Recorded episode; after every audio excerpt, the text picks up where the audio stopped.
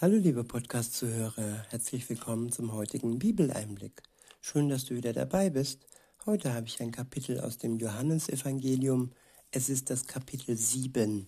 Ich verwende die Übersetzung Neue Genfer.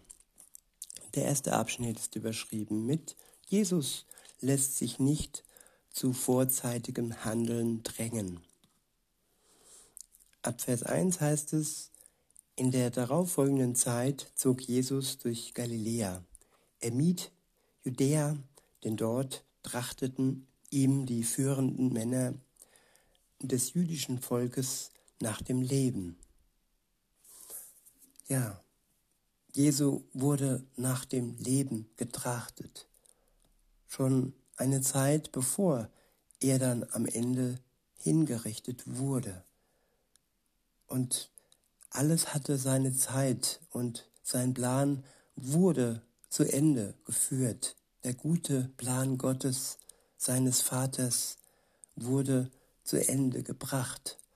Und bevor es soweit war, wusste er genau, wo er hingehen konnte, wollte und wo nicht, welche Schritte er tun konnte und wollte. Und so ist es auch bei uns. Gott kann uns ja, den Weg zeigen, wo wir langlaufen sollen in unserem Leben, welche Bereiche des Lebens gut sind und welche nicht. Wo möchte uns Gott haben?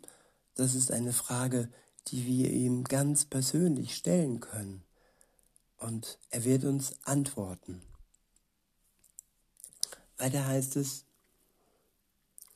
doch kurz bevor die Juden ihr Laubhüttenfest feierten, äh, sagten seine Brüder zu ihm, du solltest nicht länger hier in Galiläa bleiben. Geh nach Judäa, damit auch dort deine Jünger sehen können, was für große Dinge du tust. Wer mit dem, was er tut, in der Öffentlichkeit bekannt werden möchte, zieht sich nicht in einen versteckten Winkel zurück. Wenn du schon so ungewöhnliche Dinge tust, dann zeig dich auch vor aller Welt. So redeten seine eigenen Brüder, weil sie nicht einmal, weil nicht einmal sie an ihn glaubten. Ja, die eigenen Brüder, die enge Familie, wo Jesus aufwuchs, Maria und Josef und ja, die leiblichen Brüder. Und so ist es auch oft bei den Menschen, dass in der eigenen Familie nicht einmal die Geschwister an das glauben, woran wir glauben. Und das ist traurig und das macht manchmal das Gefühl, ein Gefühl von, von ja, im, im, im Leeren stehen und äh, irgendwie keine Unterstützung aus der eigenen Familie zu haben. Aber Jesus sieht das und er sieht unser Gefühl und er schenkt uns Menschen um uns herum, die ja eine Ersatzfamilie für uns werden und die uns wirklich Zusammenhalt geben und uns Mut geben, nicht ja aufzugeben, standhaft zu bleiben, bis Jesus Christus wiederkommt. Weiter heißt es in Vers 6, doch Jesus gab ihnen zur Antwort, für mich ist die richtige Zeit noch nicht da. Euch ist jeder Zeitpunkt recht. Euch kann die Welt nicht hassen, mich aber hasst sie, weil ich nicht darüber schweige, dass ihr Tun böse ist. Ja, dass ihr Tun böse ist und dass sie Jesus brauchen, um ja die Kurve zu bekommen in ihrem Leben, das Böse von sich streifen können und es ihm unter das Kreuz legen können. Er ist es, der die Menschen befreien möchte, der sie erlösen möchte, freimachen möchte von der Last der Schuld. Auch dich, liebe Zuhörerin, lieber Zuhörer, wenn du noch belastet bist und das noch auf, dein, auf deinem Kreuz, auf deinem Joch drückt, Er möchte dich erleichtern und möchte deinem Leben einen Sinn geben, heute wie auch damals. Und dazu ist es erstmal nötig, dass Jesus ja den Menschen dort und uns heute ja unsere Schuld aufzeigt und das aufzeigt, was Böses in unserem Leben passiert, was wir Böses tun und was nicht ähm, ja in Verbindung steht und ähm, in der Nähe Gottes bleiben kann. Denn Gott ist heilig und das Böse muss da entfernt werden von uns. Und nur er schafft es und nur wir, die wir ja im Vertrauen und im Glauben annehmen, dass er uns die Schuld von unserer Schulter aus unserem Herz, das beschwert ist, nehmen kann. In Vers 7 heißt es, ich wiederhole nochmal und fahre fort, euch kann die Welt nicht hassen, nicht aber, mich aber hasst sie, weil ich nicht darüber schweige, dass ihr Tun böse ist. Geht ihr nur hinauf zum Fest, ich komme jetzt nicht, für mich ist die Zeit noch nicht da. Mit dieser Antwort ließ er sie gehen, er selbst blieb in Galiläa. Der nächste Abschnitt ist überschrieben mit Jesus auf dem Laubhüttenfest in Jerusalem. Ab Vers 10 steht, nachdem jedoch seine Brüder zum Fest hinaufgegangen waren, ging Jesus selbst auch nach Jerusalem hinauf, allerdings unbemerkt und ohne Aufsehen zu erregen. Während das Fest, während des Festes hielten die führenden Männer des jüdischen Volkes nach ihm Ausschau. Wo ist er nur? fragten sie. Überall konnte man die Leute über ihn reden hören. Er ist ein guter Mensch, sagten die einen. Nein, entgegneten andere, er ist ein Volksverführer. Aber aus Furcht vor den führenden Männern wagte niemand öffentlich seine Meinung über ihn zu äußern. Ja, damals wie heute, auch heute haben viele Menschen Furcht vor der öffentlichen Meinung und vor den Oberen ihre Meinung zu äußern. Ob das jetzt Jesus gegenüber ist oder ob es andere Dinge sind, wo eigentlich sonnenklar ist, wenn man genau hinschaut, wenn man sich informiert, wenn man ja beide Seiten ansieht, dass es richtig böse ist, was da im Moment so abgeht bei uns in der Welt. Und viele trauen sich nicht, ja, die Wahrheit anzusprechen, damals wie heute. In Vers 14 heißt es, als die Festwoche schon zur Hälfte vorüber war, ging Jesus zum Tempel hinauf und begann zu lehren. Wie kommt es, dass er die Schrift so gut kennt? wunderten sich die Juden. Er ist doch gar nicht darin ausgebildet. Jesus selbst gab ihnen die Antwort, was ich verkünde, ist nicht meine eigene Lehre. Es ist die Lehre dessen, der mich gesandt hat. Wenn jemand bereit ist, Gottes Willen zu erfüllen, wird er erkennen, ob das, was ich lehre, von Gott ist oder ob ich aus mir selbst heraus rede. Ich wiederhole Vers 17, wenn jemand bereit ist, Gottes Willen zu erfüllen, wird er erkennen, ob das, was ich lehre, von Gott, von Gott ist oder ob ich es aus mir selbst heraus rede.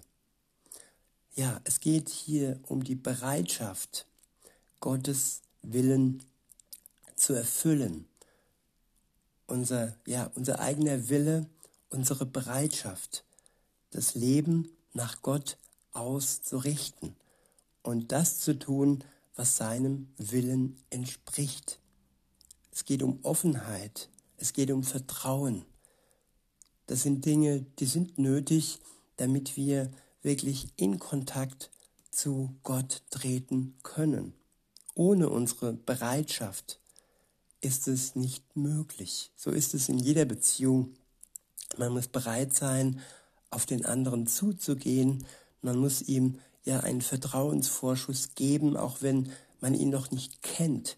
Man muss sein Misstrauen ablegen und ein Stück auf ihn zugehen. Und so ist es auch zwischen Mensch und Gott.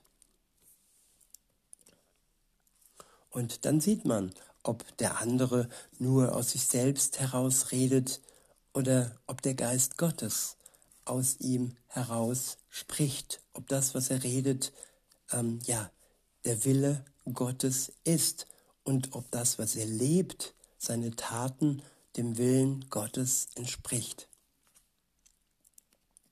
Weiter heißt es in Vers 18, wer aus sich selbst heraus redet, dem geht es um seine eigene Ehre. Wem es aber um die Ehre dessen geht, der ihn gesandt hat, der ist glaubwürdig und hat keine unrechten Absichten. Ich wiederhole, wer aus sich selbst heraus redet, dem geht es um seine eigene Ehre. Wem es aber um die Ehre dessen geht, der ihn gesandt hat, der ist glaubwürdig und hat keine unrechten Absichten. Ja, der Wille Gottes und zu seiner Ehre leben, das ist ja der Wunsch eines jeden Christen. Es geht, es geht ihm nicht um die eigene Ehre, dass man beliebt ist äh, vor anderen und dass man gute, eigene, tolle Worte ausspricht. Nein, es geht um Gottes Worte. Es geht ja um sein Wort, um sein Liebesbrief in der Bibel. Weiter heißt es in Vers 19, hat nicht Mose euch das Gesetz gegeben, und doch lebt keiner von euch nach dem Gesetz. Mit welchem Recht wollt ihr mich also töten? Du bist von einem Dämon besessen, rief die Menge. Wer hat denn die Absicht, dich zu töten? Ja, wer hat denn die Absicht, uns zu töten? Es wird verleugnet, es wird ähm, ja, widersprochen. Aber schaut man tief hin, dann sieht man den großen Hass, der gegen Jesus ja am Leben war. Und auch heute, wer der Wahrheit entspricht und nicht der breiten Mainstream-Meinung entspricht, der wird auch heute gehasst und ist heute nicht erwünscht, so wie damals auch. Weiter heißt es in Vers 21, Jesus erwidert, ihr seid alle noch immer ganz außer euch, wenn der einen, äh, wegen der einen Sache, die ich am Sabbat getan habe. Dabei habt ihr keine Bedenken, die Beschneidung, wenn es sein muss, auch am Sabbat vorzunehmen, weil Mose sie euch vorgeschrieben hat. Und eigentlich geht sie doch gar nicht auf ihn zurück, sondern bereits auf die Stammväter. Wenn also, um das Gesetz des Mose nicht zu brechen, ein Mensch am Sabbat beschnitten werden darf, warum seid ihr dann so empört darüber, dass ich am Sabbat einen Menschen am ganzen Körper gesund gemacht habe? Ja, Gesundheit damals und heute Viele sind verbissen und viele sehen es so, wie, ja, wie andere es ihnen sagen, wie die breite Masse es vorschreibt. Aber ob das wirklich gnädig ist, ob das ja Freiwilligkeit ist, ob das Freiheit ist, das ist auf einem anderen Blatt geschrieben. Aber Jesus, das steht fest, er möchte den Menschen am ganzen Körper gesund machen. Und ihm geht es nicht um Profit, nein, ihm geht es wirklich um unsere Gesundheit, sowohl der Körper als auch unsere Seele, die dann hinüber ins ewige Reich ja reicht. Der Körper wird älter, er wird ja kränker und er wird zerfallen. Wir haben unsere Grenze und wir werden nicht ähm, ja ewig leben. Aber unsere Seele, und darum geht es Jesus ja hauptsächlich, dass wir durch unseren Glauben die Rettung zum ewigen Leben bekommen. Weiter heißt es, urteilt nicht nach dem äußeren Schein, sondern bemüht euch um ein gerechtes Urteil. Der nächste Abschnitt ist überschrieben mit Jesu im Widerstand der Meinungen. Da sagten einige Leute aus Jerusalem, ist das nicht der Mann, dem sie nach dem Leben trachten? Aber seht, er redet in aller Öffentlichkeit und sie verbieten es ihm mit keinem Wort. Sollten unsere führenden Männer etwa zu der Überzeugung gelangen, gelangt sein, dass er der Messias ist? Nun wissen wir allerdings bei diesem Mann, woher er kommt. Doch wenn der Messias auftreten wird, weiß niemand, woher er kommt. Ja, die Menschen bauen sich ihre Wahrheit so zusammen, wie es ihnen ja beliebt. Und dass Gott, der Vater, ja, Jesus, seinen Sohn, in die Jungfrau Maria hineingelegt hat. Und dass diese, ja, jungfräuliche Mutter Maria Jesus geboren hat. Daran haben die wenigsten gedacht. Und ja, der Glaube daran war für diese, die hier ähm, ja, sprachen, nicht äh, greifbar. Aber für Jesus und vor allem für seinen Vater ist nichts ja unmöglich. Wenn er Jesus auf die Welt brachte durch die Jungfrau Maria, dann er und sonst niemand. Er ist der Schöpfer von allem. Und ihm war es möglich, Jesus so auf die Welt zu bringen, als Mensch, aber auch als Gott. Und das war sehr, sehr wichtig. Wenn er so gekommen wäre, wie er jetzt wiederkommt, er über den Himmel, über die Sterne, über das Universum, von oben herab, dann wäre er kein Mensch gewesen. Er musste diesen Leib annehmen, diesen menschlichen Leib aus Blut und Fleisch. Nur so konnte er wirklich für uns ein Opfer werden. Ein Opfer ohne Schuld, aber dennoch als Mensch. Weiter heißt es in Vers 28, da rief Jesus, der im Tempel lehrte, ihr meint, mich zu kennen und zu wissen, woher ich komme. Aber ich bin nicht im eigenen Auftrag gekommen. Es gibt einen, der mich gesandt hat. Und das ist der wahre Gott. Doch den kennt ihr nicht. Ich hingegen kenne ihn, denn ich komme von ihm. Er ist es, der mich gesandt hat. Nun hätten sie Jesus am liebsten festgenommen, doch keiner wagte es, Hand an ihn zu legen. Seine Zeit war noch nicht gekommen. Jesus stand noch im Schutz des Vaters. Keiner konnte Hand an ihn legen, auch wenn sie ihn am liebsten da schon getötet hätten. Und so ist es auch bei uns in unserem Leben hier auf der Welt. Wir stehen unter dem Schutz Gottes, wenn wir ihm, wenn wir uns ihm anvertrauen. Und er wird uns so lange schützen, wie es in seinem Plan nötig ist. Und ja, unsere Seele ist für die Ewigkeit geschützt. Das steht dann fest. Wer an ihn glaubt, der wird ewig leben. Und auch wenn man uns ja im schlimmsten Falle unseren Körper, unser irdisches Leben nehmen kann, so wie auch Jesus es genommen wurde, so verbindet uns das Gleiche, nicht nur der Tod, sondern auch die Auferstehung mit Jesus Christus. Es wird der gleiche Geist sein, der ihn herausgenommen hat aus dem Totenreich. Wenn wir an ihn glauben, so, wird auch, so werden auch wir herausgenommen werden und auferstehen mit einem neuen Leib der Marke Himmel. Weiter heißt es ähm, in Vers 31, viele in der Menge glaubten an ihn. Sie sagten, wenn der Messias kommt, wird er dann etwa mehr Wunder tun als dieser hier?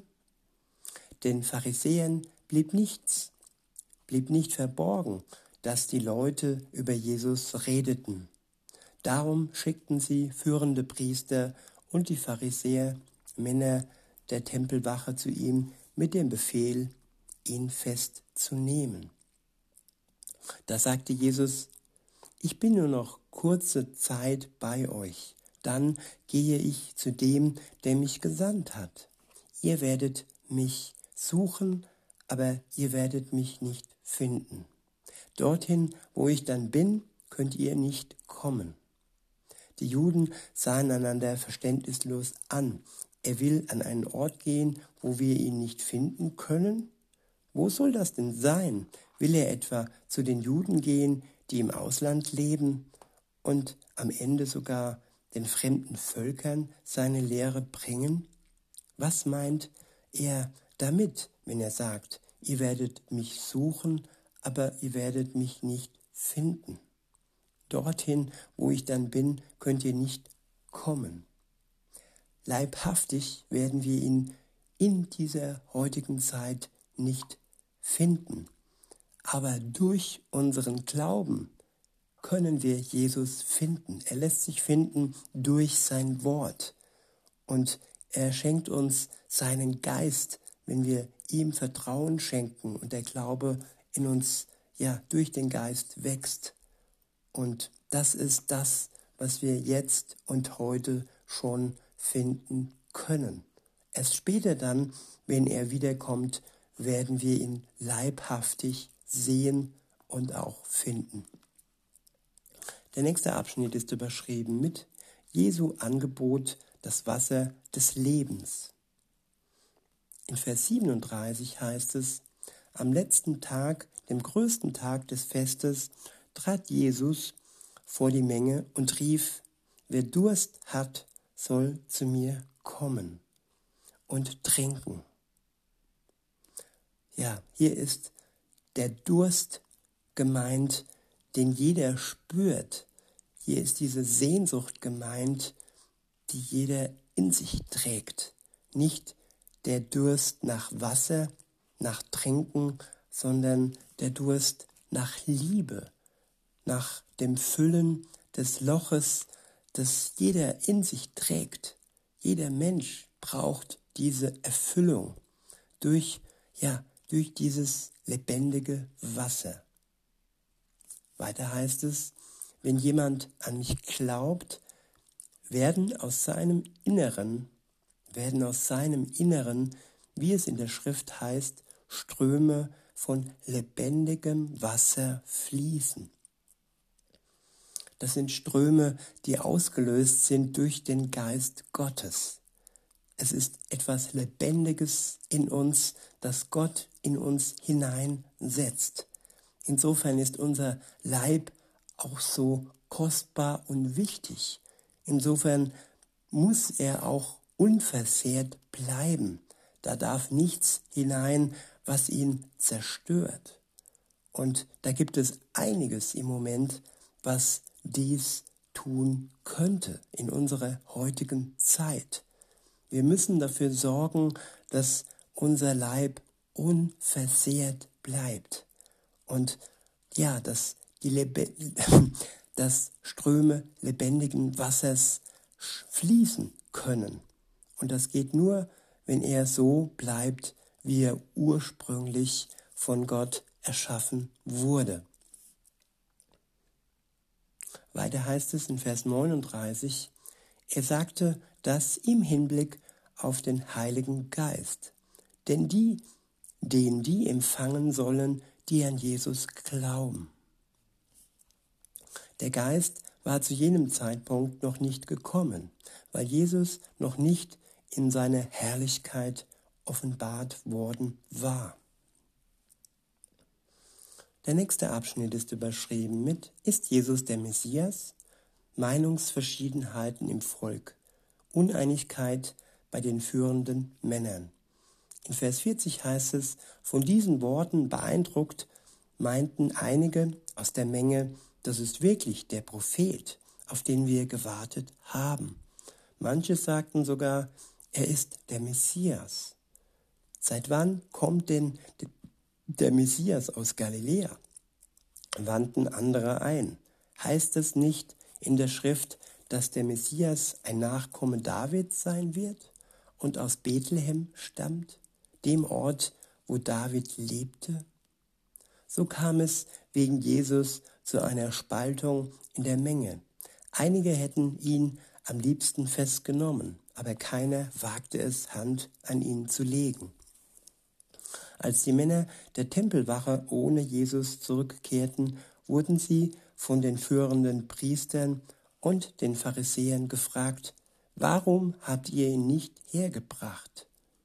Noch nie hat ein Mensch so gesprochen wie dieser Mann. Rechtfertigten sie ihn. Habt ihr euch auch von ihm verführen lassen? Herrschten die Pharisäer sie an? Glaubt denn auch nur einer von den führenden Männern oder von den Pharisäern an ihn? Ja, wer von unseren führenden Männern und Frauen glaubt an Jesus heute in unserer Regierung? Das ist ja ein Gebetsanliegen, das wir ernst nehmen sollten, dass ganz weit oben ja der Glaube an Jesus ähm, entspringt und dass von dort aus ja Ströme lebendigen Wassers fließen. Das ist ein Gebet, das jeder auf seine Agenda schreiben sollte. In Vers 49 heißt es, das tut doch nur dieses Volk, das das Gesetz nicht kennt, diese Leute, die verflucht sind. Ja, der Glaube war damals im Volk, in den kleinen Leuten, die verflucht waren. Und wenn du dich verflucht fühlst, liebe Zuhörerin, Zuhörerin, lieber Zuhörer, dann sei gewiss, dass Jesus dich liebt, dass er dir Kraft gibt und dass er durch seinen Geist auch in dir, wenn du an ihn glaubst, Ströme lebendigen Wassers fließen lassen kann. In Vers 15 heißt es, äh 50 heißt es, aber Nikodemus, der selbst ein Pharisäer war und Jesus früher einmal aufgesucht hatte, hielt ihnen entgegen, seit wann verurteilt unser Gesetz einen Menschen, ohne dass man ihn vorher anhört und feststellt, ob er schuldig ist. Du bist wohl aus Galiläa, gaben sie zurück. Forsche in der Schrift nach, dann wirst du sehen, aus Galiläa kommt kein Prophet. Daraufhin gingen sie alle nach Hause. Jesus aber ging zum Ölberg. Ja, der heilige Ölberg, wo er am Ende seiner Zeit, seiner ersten Zeit hier auf Erde, Erden für uns starb. In diesem Sinne wünsche ich euch noch eine gute Zeit und sage bis denne.